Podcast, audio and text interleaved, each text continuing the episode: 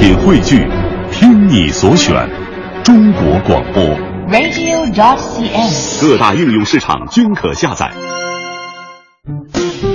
心中有节奏，耳边有远方，真的不需要每个人都懂。那些气味相投的人自然会明白。生活就该有韵律，有温度，有腔调，有感觉。京城文艺范儿，北京青年的文艺生活手册。文艺生活手在京城文艺范儿遇到有故事的你，欢迎大家进入今天的访谈板块。在这一个小时当中，和小昭一起陪伴大家的是一对儿好朋友。我们欢迎孙烨和王默来到我们的直播间。嗨，大家好，我是孙烨。嗨，我是王默。嗨，大家好。孙燕和王默是一对好朋友，同时他们也是一对创业的搭档啊。他们其实今天在走进直播间之前，我们的同事到台门口去接他们的时候就说：“哇，一看就是我们节目的嘉宾，因为非常的有范儿，带着设计师的感觉，好像跟我们做声音内容的就是特别的不一样。因为他们工作的部分是为大家的视觉还有生活当中的衣着来服务，但是其实他们在有共同的事业之前，首先是朋友。”可以讲一讲你们俩是怎么相识的吗？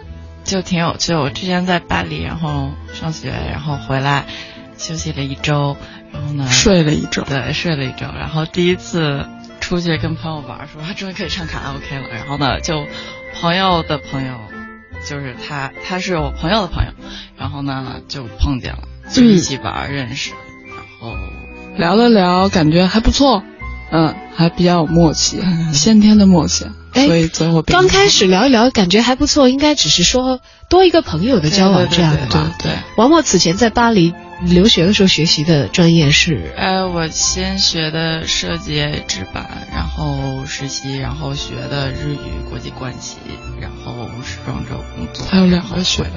有两个学位，对，学不一样的东西。很厉害的专业人才。首先是有这个服装相关的呃学习的经验，啊、嗯，同时还有。呃，可以用到的外语以及公关方面的经验，所以其实你顺理成章的做服装这一行，没有任何的意外在其中。那在认识王默之前，孙燕呢？你是做什么的？哎，我是我的专业是工商管理啊、呃，貌似拿到了一个 MBA，但是之后呃在央企工作，然后在做人力方面的工作。就其实学的专业好像更应该像一个生意人，但是。呃，在最初你们创业之前，你并不是一个生意人，而是一个 HR 方面的之类的 管理人员啊。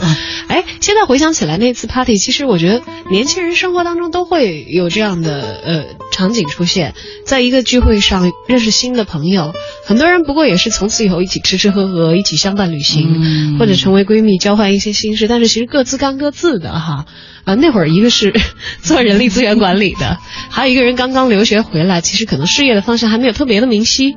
啊，我其实，在巴黎就是你在时装周工作以后，你就会觉得设计师已经太多了。我一直都没有想自己创品牌，就觉得不需要自己在做了，已经有。虽然其实你学习制版的，我对啊，我学设计学版，但是大家都学这个专业，但是未必大家都去做设计师。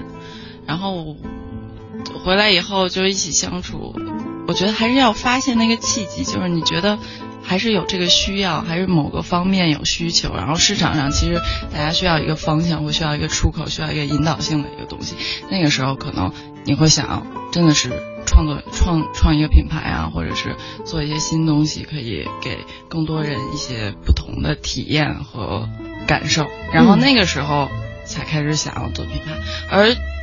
意识到就是有这个需求和这个市场的时候，就是我们俩一起玩的时候，然后就相处。因为那会儿刚回来也没有具体工作，然后天天就是没事儿，然后各种体验年轻人的生活，然后跟各种人。你是老人吗？年轻人的生活？对呀、啊，你们俩根本不是老人、啊，是不是觉得留学的时候很亏欠，在生活的玩乐这个部分？哎、对，我觉得真的北京玩的太多了，所以回来要赶紧要补齐。对对对对对，就是这种心态，然后就呃玩了一两个月，然后就就发现了这个点，然后也是品牌就是从这儿就出来了。哦，我们知道有很多时候有一些设计师他会有一些灵感的 muse，或者是看到很美或者是很有独特个性的人得到刺激。嗯但是你在这个决定要做品牌这个事情上，其实有可能是找到了合适的人，觉得哎有一个不错的伙伴，觉得这个事情变得可行了，所以我们来计划一下。哇，原来你的这个觉得合适的人是一个央企的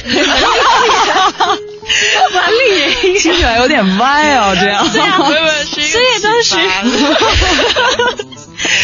呃，孙悦当时哪点让你觉得特别不一样？真的，现在年轻人可能有很多在央企工作的人，但是生活中就很不一样。就我这样在央企工作的人实在是不多吧？可能对，就别人看到他也都会觉得啊，你不适合央企，就是 就是我上班的时候，我给我自己的一个定义的状态，叫我每天都在装鹌鹑。为什么？就是周星驰的一部电影啊，张柏芝在那边每天都很放荡，然后导演周星驰就说你要装鹌鹑才有更多的客人。那我想进入到央企那样的环境中混得如鱼得水的话，我得装鹌鹑，我才能有一个发展。啊，所以换一个方向来说，之所以后来你会选择做独立的这个品牌，而离开这个呃在正规的企事业单位做 HR 的这条路的话，说明其实那个跟本来的你其实有很大的差距，嗯或者本来不是自己的想象。对对对，并不是我的期待中未来自己的样子。因为当时就很纠结，为什么学了 MBA 要去做人力资源管理啊？这这属于一个母亲对孩子美好的期待嗯，所以那时候还是很乖的，嗯，啊，乖中带不乖吧？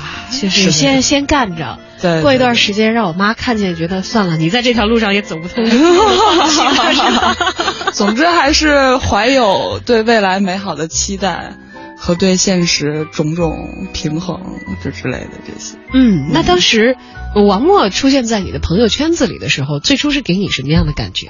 觉得哎，一个聊得来的朋友那会儿你们都聊什么？吐槽人力资源工作的枯燥无聊。之类的，比如说让他帮我搭一下我装鹌鹑的衣服。哎，你当时给一个呃正规企事业单位的人力资源的工作人员的搭衣服的建议是怎样的？其实很简单，因为他跟他妈妈给他买的衣服全是 Zara 的，就 就随便怎么一穿都还挺呃，对，都挺上班族的，对吧？？所以其实没有具体带，主要一起聊啊，什么主要都是去哪玩啊，哪有什么嗯 party 啊，然后什么听什么音乐呀、嗯音乐节啊、演唱会啊、乐队啊，就我不太了解，因为我之前不在，不在国内生活，刚开始就是带着他玩了，到处。就我不了解中国，比如说音乐圈子啊、乐队啊，具体都有谁，音乐都是什么样，然后很感兴趣，他他就大概介绍，然后去看演出。就领着你走进北京青年的文艺圈儿，啊，对，就各种欢乐的玩耍。对对对对。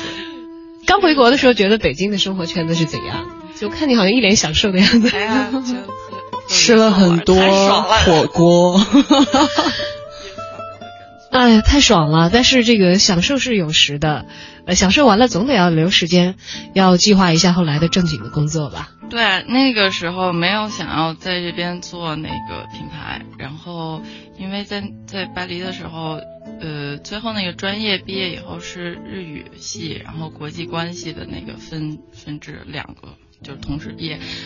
想要说有机会的话，去日本实习一下啊，什么工作一下啊，但是经济也不好，关系也不太好，所以就没去。然后在这边就玩，玩的时候就发现，嗯，有一部分人是有需求的。然后国内的服装市场还是相对比较，呃，比较怎么说，就是太一致了，嗯，呃，没有什么更多的选择对对，有很多人，我觉得他其实不适合当下的一些风格和一些状态，但是他其实也没有什么更多的选择，更多的路去走，然后就被憋在那儿，然后可能，呃，我当时就说他，我说，哎，你穿的衣服还挺没意思的。说其实除了 Zara 之外，除了上班族的搭配之外，还有很多种可能，可能更加的适合你。对，其实他上班的时候是 Zara，但是不上班的时候，他都有自己的一个风格，是很强的一个，他的风格很强，然后很很好很好，他很会搭，然后就这方面品味完全没有问题，只是他的衣服相对来说比较没意思，就是因为他可能没有地方找。那么多的素材格对和呃适合他的风格，然后又有意思、品质好，或者是适合他的一些服装，然后就从这个点就觉得啊，那这一批人我觉得还是是有需求的，值得去做，然后去探索。再加上我自己大概也很喜欢这个风格，嗯所以就比较容易去着手做。你回来是不是也发现这样的问题出现在你身上？很有个性，在衣着方面很有自己的主意的人，但是可选择的内容太少了。哎，对，其实长久以来已经很久了，就是不管中间回国还是之后回来，呃，都不会去逛商场，就是去商场晃一下，就去吃东西什么，顺便看一看，就觉得比较杂，然后风格就是你可以说年轻，还是比较燥，就是它很抢眼，很那种。我自己又比较走，呃，比较。暗的那种路线嘛，就总归来说，扫一眼大概知道没什么是我想要的。好，吃吃饭去吧。对自己穿吧。说得要我需要的东西要怎么办呢？哎呀，那还是自己做吧。既然是做这个专业的，对，就当时刚回来的时候，就库存比较多。从那边像时装周工作的时候，跟设计师都可以买订到他们的东西，所以自己的好有意思的衣服还是很多的。然后当时没有。这种库存短缺的状况，对 对对，然后后来没衣服穿了。是吧？不是不是，后来接上来，后来自己做了，就哎续接上了，没有这个资源短缺的问题，而且立志于要给更多跟自己以及自己的好朋友孙燕一样处于这个这衣服衣源短缺的窘境，但是有很多穿搭的小心思的这些女生们，呃，同样的，我们一起来解决这个问题，那怎么办呢？我们自己做。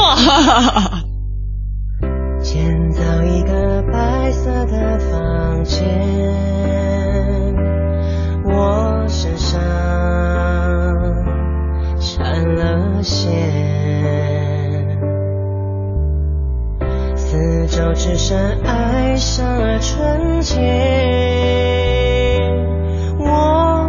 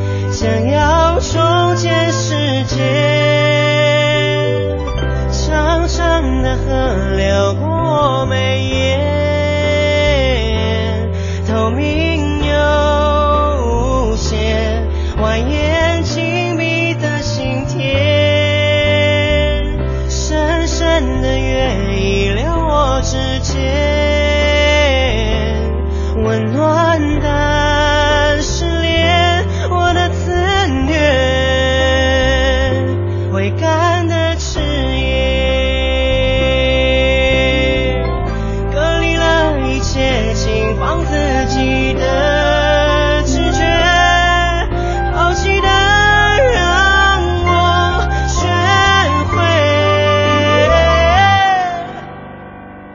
纷纷的念，穿梭我耳边，荒唐又沉淀，洗净生命的语。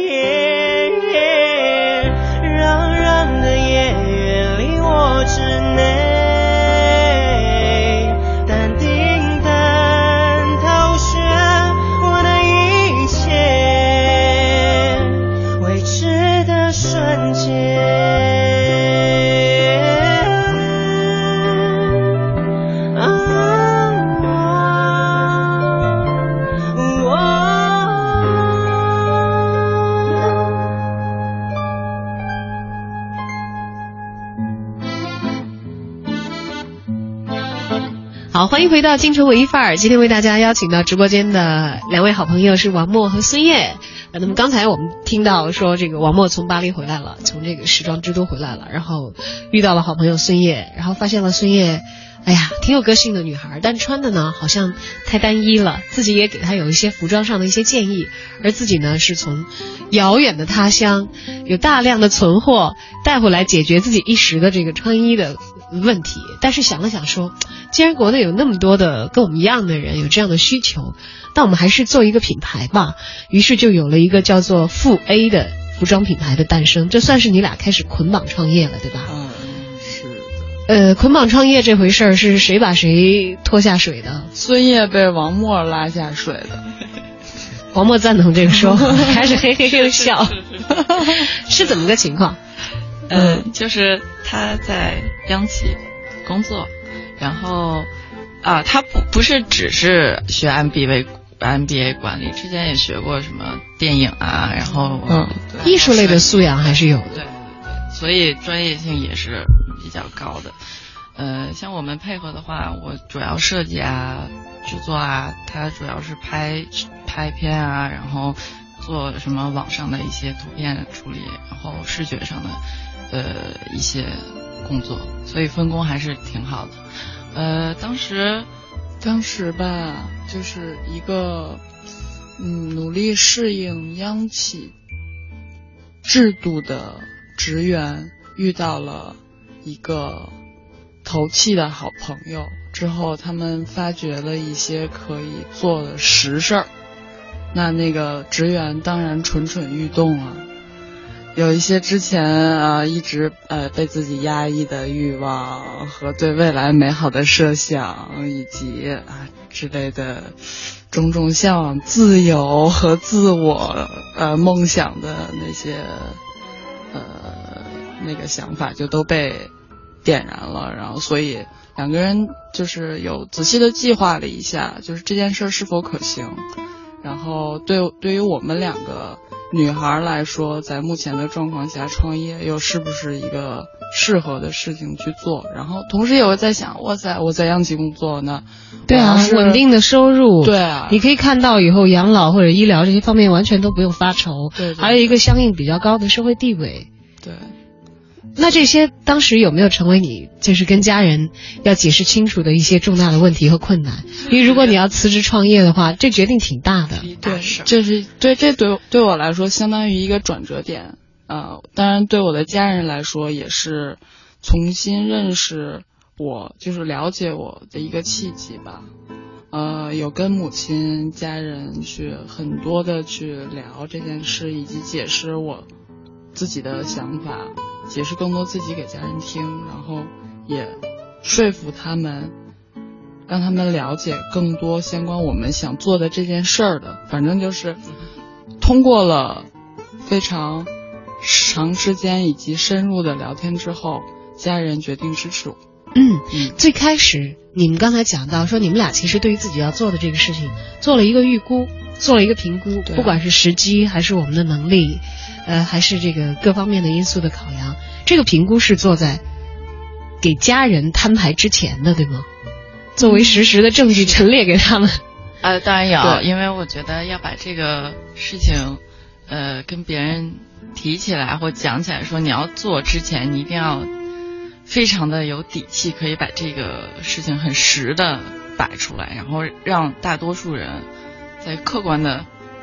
嗯，思考这个事情的情况下，认为啊，他嗯看起来就是听起来还不错，比较靠谱的一个事情。对对对，至少要这样，我觉得你才有可能，或者是你就是把这个说出来，才值得去做这件事。因为对于周围的人也是一个影响，就是对于他们来说，他们可能认为你会这样或你会那样，你的发展方向可能是怎样的，但是你决定要往另一条自己创业的路走的话。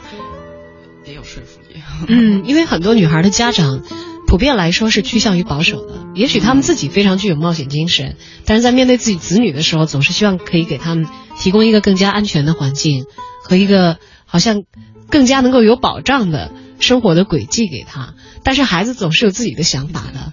创业这件事情，为什么刚才我开玩笑的说说谁把谁拉下水？也可能一头扎进山海，你不知道你的前途到底是呃成为马云，还是就成为千千万万个大家不知道的呃进行过一段经营，然后就籍籍无名，可能退回到以前的生活轨迹当中的人。那么当时初创业，你们第一笔资金是从哪儿来的？是各自积蓄，还是有天使投资？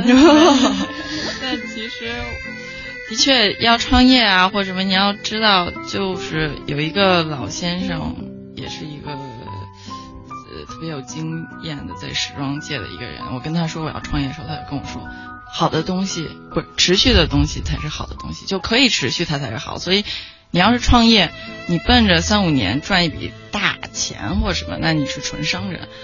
但是你这个品牌，就就拿品牌来说，你这个品牌如果真的能持续三年、五年、十年的话，那这是一件，真的是一件被认可、被时间、被大家认可的事情。所以我们一开始做的时候，也没有想要非常快速的做起来，以这种现有的啊，或者是呃经常会被大家呃想要拿来用的一些商业手段去做这个品牌。然后我觉得我们两个的状况做这个更像是一种工匠的那种心态。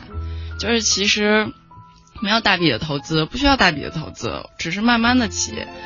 自己的话也需要积累，也需要一些更多的经验，然后需要摸索一下市场和具体的这个客户群。呃的同时，我觉得还是得做。就是你有钱是一回事，但是你能不能做出事情是另一回事。嗯，所以呢，在需要把钱引进来之前，我们还是先做。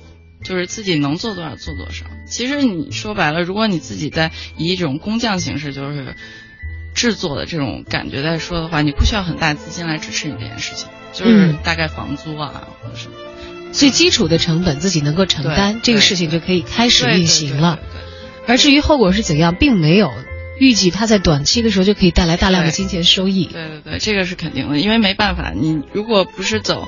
纯商业的话，你想坚持一些自己的一些东西的话，加上我们做的又比较小众，然后这样的话肯定需要时间。就是有的东西是要需要时间来怎么说肯定和认证你的好，就与别人的与其他东西的不同，就是所以还是很有耐心的在摸索和做，就是比较稳。我们都说慢慢的，但是稳稳的。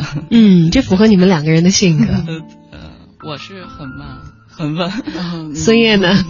我也比较稳，但是比他快一些，要快一些啊，所以就有了这个品牌富 A。对，富 A 的名字是谁起的？F A 啊，当时就是仔细的想想这个想那个，我好像对对，我好像是有那么一个灵感，就是它比较感觉上比较，哎，跟开玩笑一样，然后我就去跟他讲了，然后他就觉得，哎。好，就用这个，就用这个，然后我们就就做了。哦，我手里的资料显示说，品牌风格受到负 A cup 概念启发，命名为负 A。负 A cup 是平到负数是吗？好，我觉得这会是一个给我带来福音的品牌。来吧，来找我们吧。所以就是它是这么一个点，就是觉得嗯，现在大家好像都要。就是大胸啊，瘦腰，什么臀要有翘臀之类的，但其实不是所有人都适合，也不是所有人都喜欢。你可以更放松，更加的有自我，就是自我自己的感觉摆在第一位，而不是别人怎么看你的这个状况。所以我们就取了这个比较极端，并不是所有我们的 那个顾客都真的是负 A 啊，但是在就是一种生活态度或者是一种呃处事上面的一种。怎么说？审美的选择，对那种对，即使我的先天的条件是零的或者是负的 A cup，没关系，一样有适合你的东西可以被你调动起来，可以成为你自身美的一部分。对，就是让把你自己的气质带出来，而不是说被某些条件去局限着。舒适，嗯，负 A 也是有一点中性，就是其实很多呃款式，一些男士也是可以穿的，是属于男女通款的有一部分。心中有节奏，耳边有远方，真的不需要每个人都懂。那些气味相投的人，自然会明白。生活就该有韵律，有温度，有腔调，有感觉。京城文艺范儿，北京青年的文艺生活手册。文艺生活好，欢迎回到京城文艺范儿，跟小昭和王默、孙烨继续聊一聊他们共同的服装品牌富 A。富 A Cup 启发了他们的概念啊，有了这样的一个品牌的名称。但是更重要的是，这两个女孩子，呃，她们通过自己的审美和自己的努力，给很多向往更多选择的女孩子提供了他们的产品，有着更多美的选择。那么说起来，这个品牌就不得不说他们的产品了。那么到今年到现在，已经是富 A 推出的第几批的产品了呢？或者是第几季呢？其实富 A 的话，我们没有走就是正常的时装产业的这个季度的路线出来。我们每一款东西出来都会经过反复的制版、调整、修改，所以版型首先很重要。呃，在这个基础上，我们比较想做的更多是经典的款式，就是某一件产品真正出来的话，直到它完全成熟，希望它是一个可以在人衣柜里边待很久，可以穿几年，甚至甚至是很多年。对嗯，也就是说，福 A 其实不是太在意时间这回对事。对对，不不走时间，不走这个有点不太走潮流啊，跟这个速度，嗯主要是想要稳扎稳打的出，所以大概我们的产品的话是按件出，按件出。对，就按款出，就我们也是按春夏秋冬跟着时间走，但是基本，呃，比如说夏天我们又多了三五个版型，然后到秋天我们又多了两三个版型，到冬天又多了五个版型，就是这样积累下来，就是会增加，但是不会更换和淘汰。它永远都会在。就是你这个版型大概，呃，你现在是嗯你不定啊，或者还不喜欢，无所谓，你可以三五年后你再回来，这个版型有可能你穿上有另外一种味道，你就喜欢，你也可以定。然后那个时候的面料选择的话，都是我们会重新找、重新建议。其实更像是一个定制的品牌，可以这么说吗？其实它不太定制，因为半定制。半定制，啊半定制是一个怎样的专业概念？就应该也有别人这么做啊，但是我们自己就是以这种合呃混合的方式去合起来，就给它起了半定制的名字。点子就是在我们的产品出和样子出都是像成衣一样，呃，给出样子，而大家来试的话试的是版型，然后因为是地下单以后，我再重新改版定会根据这个客人自己的自身条件来做调整。对对对，因为根据你的比例稍微调整一些的话，整个效果会完全不一样。可以调整版，可以调整面料。就因为大家有的人，比如说他只穿黑色，嗯或者有的人他就是不想穿黑色，就想要彩色。我们的样衣主要在暗色、深色和素色上面，所以有一些特别的需求，我们可以根呃根据他的喜好，然后去找一些适合这款衣服的颜色，也适合这个人的颜色，然后又是他喜欢的色系的话，也可以把它做出来。所以在呃跟成衣比的话，半定制更多的个人的怎么说，个人的元素占的比重更多。对嗯，有很多自己可以控制的部分，对对比如说我偏好的面料，然后更加适合我身材的一些，就衣服的版式上的一些调整。对，呃，就不是，呃，大概不是你说想怎么调整就怎么调整，而是说你试了这个版型，然后有可能长度需要改一下，肩需要改一下，袖长需要改一下，让你穿起来这个显得你更挺拔。嗯嗯明白了。对，如果去普通的成衣店的话，大家购物大概是在货架上找一找啊，我喜欢的样式，然后我找一个符合我身材的尺码，对，然后我试穿一下合适，那我到收银台交款就直接拎包走人了。但是如果是在我们的付 A 的话，大概购买的流程会要漫长一些。对，但是这个时间的付出是绝对值得的对。你可能会先挑一个跟自己的，呃，审美相投的，跟自己的审美趣味非常相合的，说我想要这个款式，对然后试一试，设计师会根据你自己的具体的身材情况比、例，比例嗯来做设计上的调整。对。那如果我对材料或者是颜色提出特殊的要求的话，也可以在这个时候跟设计师沟通。对对对，可以提供更多的选择。嗯而且选择的面料，我们也都是找一些，就是，呃，目前用的最多的是一些，呃，老的一些 vintage 的那种面料，就是它的织的，呃，工艺啊和原材料的用量相对都更实在，所以那些面料，呃，就是用完就没了的那种。嗯然后面料和手工和做工细节处理上面都是非常值得的，所以一般大家还是愿意等的。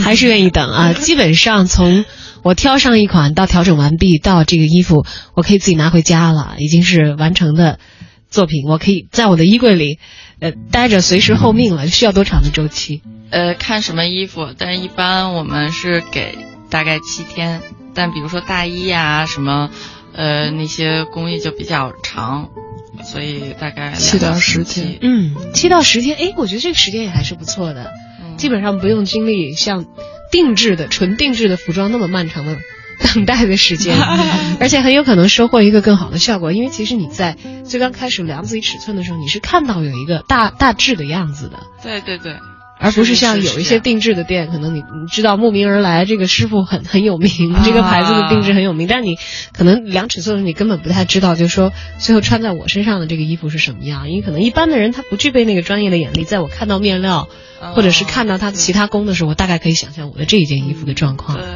这个就是为什么在让人家试和进行调整的时候，我们都把得很紧，就是不是说别人说我想这儿改成什么样，我就给你改成什么样，不是这样，因为很多没有习惯这个看到布，然后看到形，然后想象到最终成果的这个。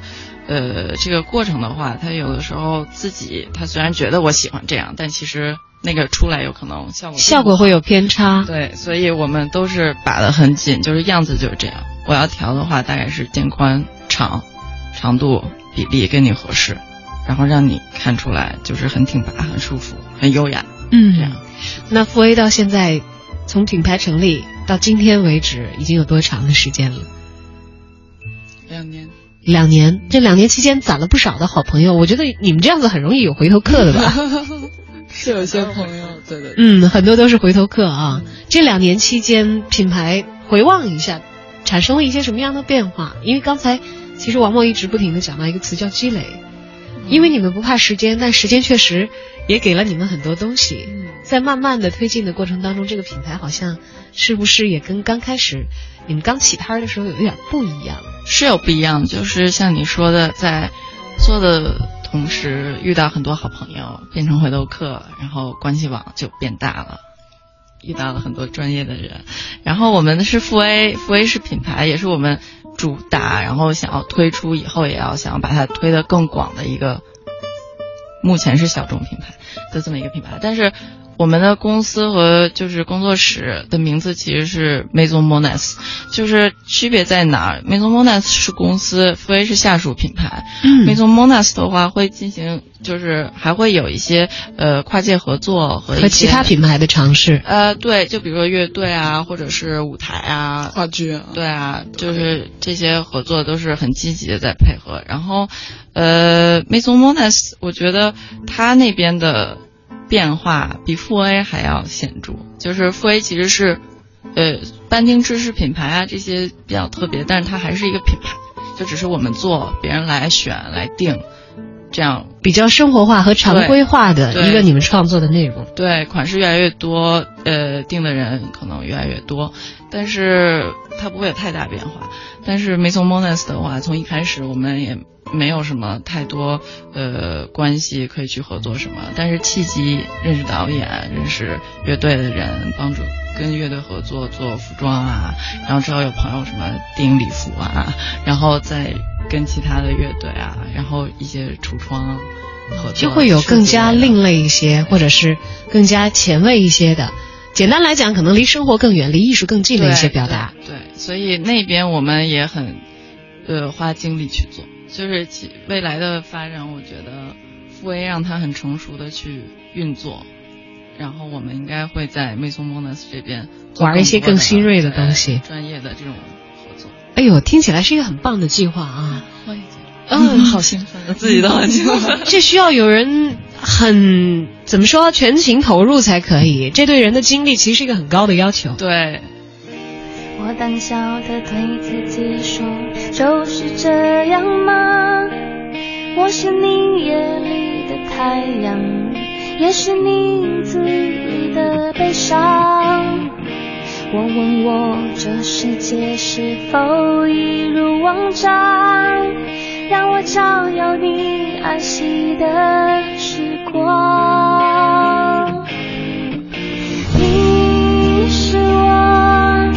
小心维护的梦，我疲倦的享受着谁也无法代替你的光芒。我是我，一捧九岁的太阳，我热切的希望能在消失之前得到信仰。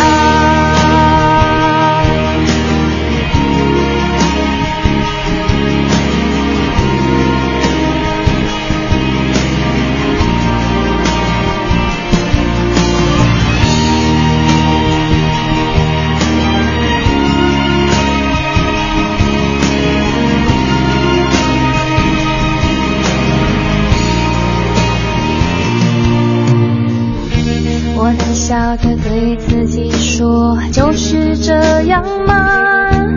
我是你眼里的太阳，也是你镜子里的骄傲。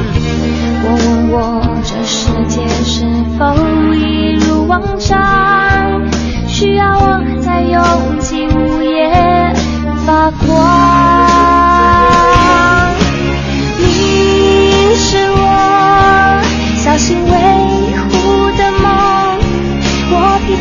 的享受着，谁也不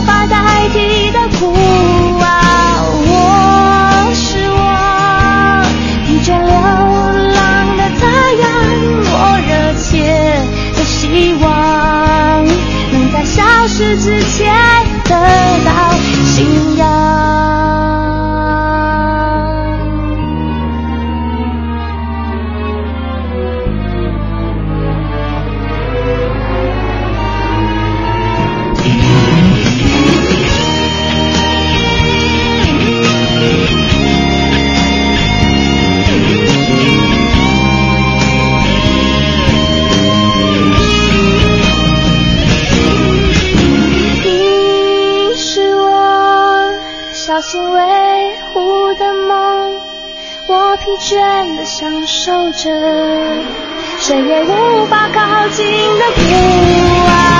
我是我疲倦流浪的太阳，无法为自己，无法为谁静止下来。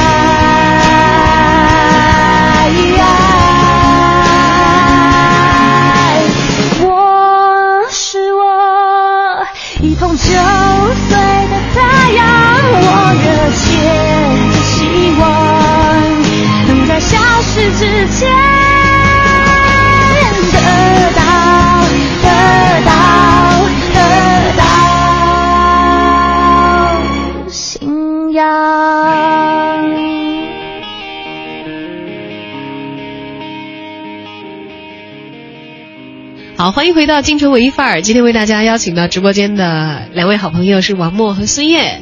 就目前为止，你们团队就你们俩吗？只有我们两个。就主要只有我们俩，然后需要一些什么合作的话，周围的专业人士也比较多，所以就找一些专业人才，然后做一些合作，朋友的插刀合作。嗯，对，插刀。哇，好厉害啊！我我我一直以为可能两年以前只有你们两个，可能到现在因为呃也积累了一些订单，也有一些人脉，然后更多的创意和想法，团队会有一些小小的扩充。还没，你们两个真的是女汉子。真的就什么都做，就说哎，摄影也自己做，模特都自己，然后呃，网络也是自己，设计、制版、制作、买面料，什么都自己做。就所以我们的时间也很紧，然后速度也没有那么快。就我们的量其实就那么多，因为在做现在复 A，我们都在自己做，也没有包出去，也没有车工在做，都是我们自己做。完全到细节都是由你们两个人亲力亲为来完成的。对，目前复 A 都是这样。因为我们在做这个复 A 品牌的同时，还要 Maison Monas 那边的合作，也要去有一部分时间，所以这边的量也没有很多，所以都是很稳定的客户在循环的定。然后慢慢复 A 成熟了，然后有一些成熟的版型，然后会找。投缘的，呃，车工啊，或者是一些师傅，然后来带他们把细节什么给出去，让他们开始做复 A 这边，我们可能会拓展。嗯，目前有这样的计划啊。对，其实迟迟不想找别人来做，就是因为细节我们坚持的有很多，如果你随便找一个人来去接续这些事情的话，恐怕会对品牌有一些影响。嗯，主要是要维持一个出品的质量的问题。对，呃，而且还有一个还需要调整，因为设计的话，其实不光是样子和就是外形，你看上去的设计，细节处理啊，任何一个小的，你怎么把它缝在一起，或者这个前后顺序，或者哪儿要多一条多扎一条，少扎一条，要缝什么样的扣子，然后什么样的钩，那钩要做成什么样，这些都是你要有点子，要有创意在里边，就不是说，好，我这衣服这样，你把它做出来就完了。而是在制作的过程中都是自己的原创的一些处理方式，所以，呃，这些是需要时间去自己摸索的。然后一旦定型了的话，那品牌的整个的细节就定型，它的品质也就会在这些细节当中非常充分的体现出来。对对对那看得出来，王默不但是一个细节控，而且他还有一点强迫症，他好像不太允许在这些细节上出现一些差错。有一点儿乐在其中，很辛苦，特别累。嗯但是自己做的时候，你每自己做一遍会有不同的发现，嗯不同发现你下次再改进，然后慢慢的这个东西会越来越成熟。我觉得你们俩平时的作息都是怎样的？嗯，乱乱，几点起几点睡不知道吗？都不太确定。那就说说今天吧。今天今天因为要来见你，所以我们昨天还是两点多，还是两点多，就是说不行，今天要早睡了，明天要去上节目。今天要要要早走。就通常夜里两点算是你们比较早的入睡的时间了，是吗？差不多平均时间吧。嗯，平均时间。嗯，哎，我没有想到做自己的独立自主的品牌还会要睡得这么晚的呀。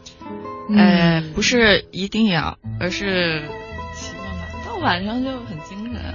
就是呃思考也会比较灵敏，对对做事情也会精力比较集中。对，特别专注，然后没有任何干扰，就跟音乐你就做吧，然后一下 哇就已经深夜了 晚上就没了。所以基本上你们是白天睡觉，夜里干活吗？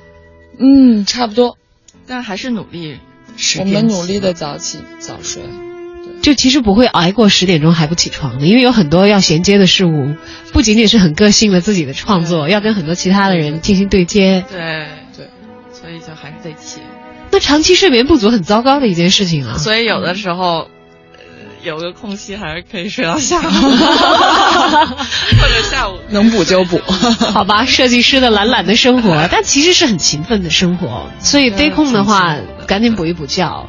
当然，作息的混乱是一方面，可能是在这个生活上所付出的一些代价，但是在自己所付出努力的领域呢，他会有一些回馈，就会让人觉得，哎，这样被打乱的生活好像还是挺值得的。嗯，乐在其中。对比关在写字楼里一直加班到深夜的心情要好很多吧？嗯嗯嗯嗯。他以前真的，一听到有加班，我都不知道他在加什么。啊，对，我经常加到九十点。所以其实现在加到两点钟，你没有觉得压力太大，我是在做自己的事情，很开心啊。乐在其中，不小心就已经夜里两点了。对，一不小心没守住，哦，两点了，睡吧。家里人呢，就看到你做了这两年之后，是不是也觉得，嗯，当初支持他的决定还是不错的，对孩子没有冲动。对对对，变得越来越接受跟欣慰了。嗯嗯，那在二零一五，现在是刚刚开头的一个月份啊，对于很多的公司来讲，品牌来说，都是一个做计划的时期。也有哪些事情是列上我们，嗯、品牌也好，公司也好的日程表，是必须要在这一年完成的吗？嗯，希望遇到有缘的车工。有缘的车可以解脱实际的愿望解脱我们一下，对，可以，就是可以真的留在这个平台可以变成合伙人，一部分的，变成自己的伙伴。对，伙伴不是想要雇佣一个员工帮自己去解决目前的事情，而是一个伙伴。就让他进来，可以带啊，然后有很多东西肯定要告诉他，因为跟他传统的去做的东西也不太一样，应该就是带住了的话，希望他可以留住。然后如果有他了的话呢，嗯，我们可以就可以多一些。产品了，然后就从纯粹的半定，就是你得等的这种状况，可以有一些就是小批量对小批量，然后在一些朋友的一些地方，他们也要想卖一卖，搭着一起卖的话，我们也愿意放一些那个。嗯嗯，然后蒙奈梅松蒙奈斯的话，就是还是期待更多合作。对对我们最近刚写完梅宗蒙奈斯的简介，最后一句是无下限求合作，前提我乐意。OK，那么今年希望你们能找到好的车工，也希望可以找到更多合适的合作伙伴。但是如果此刻现在就有人，他也许就是未来的有缘人，在听我们的节目，听到觉得这两个女孩挺有意思，我愿意看一看，呃，傅 A 是什么样子 m e s o m o n e s 是什么样子的话，他们应该怎么找到你们？呃，可以从网站啊、微信啊，这个是网络上都很容易找到我们。如果呃下面想要找到我们的话，我们有 showroom 就在这个旁边，呃翠微路那边有一个 showroom，是前呃两三个月刚刚才开始就是对外，然后你可以跟我们预约，然后周末我们在 showroom 那边就可以，那边有我们产品，然后以在里面试啊或者交流都可以。对，大家聊一聊，看一看你是不是有缘的车工，看一看是不是我乐意。好，今天很 happy 啊，跟孙烨、王默两位创业的好朋友一起聊一聊他们的品牌，聊一聊他们近两年的故事。当然有很多的希冀和展望是会在一年的开头展开的。呃，至于后来每一年的成长，每一步文艺之声也希望。能够随时得到你们前进的消息，嗯找到更多的文艺小伙伴的时候，也欢迎再次来到京城文艺范儿做客。好啊，送给你们最为真诚的祝福，也希望今天这期节目，如果哎正在听节目的你就是你，如果是有艺术天分的，或者说我就是一个很好的车工啊，不要忘记联系他们俩啊。我们在预告的时候已经发过了，我们的文艺之声微信公众号的链接上也有呃负 A 的我们的微信的外链。哦，今天节目就是这样的，嗯，剩下的故事，我们希望在节目之外的生活里有更多精彩的内容。等到更好的故事发生，他们会回到我们的节目当中，继续来讲后来的故事。我们会回来的。好，再见。谢谢，再见。再见。Remember those walls I built? Baby, they were tumbling down. They didn't even put up a fight. They didn't even make up a sound. I found a way to let you in, but I never really had a doubt. Standing in the light of your halo, I got my angel now. It's like I've been a weekend. Every rule I you breaking is the risk that I'm taking.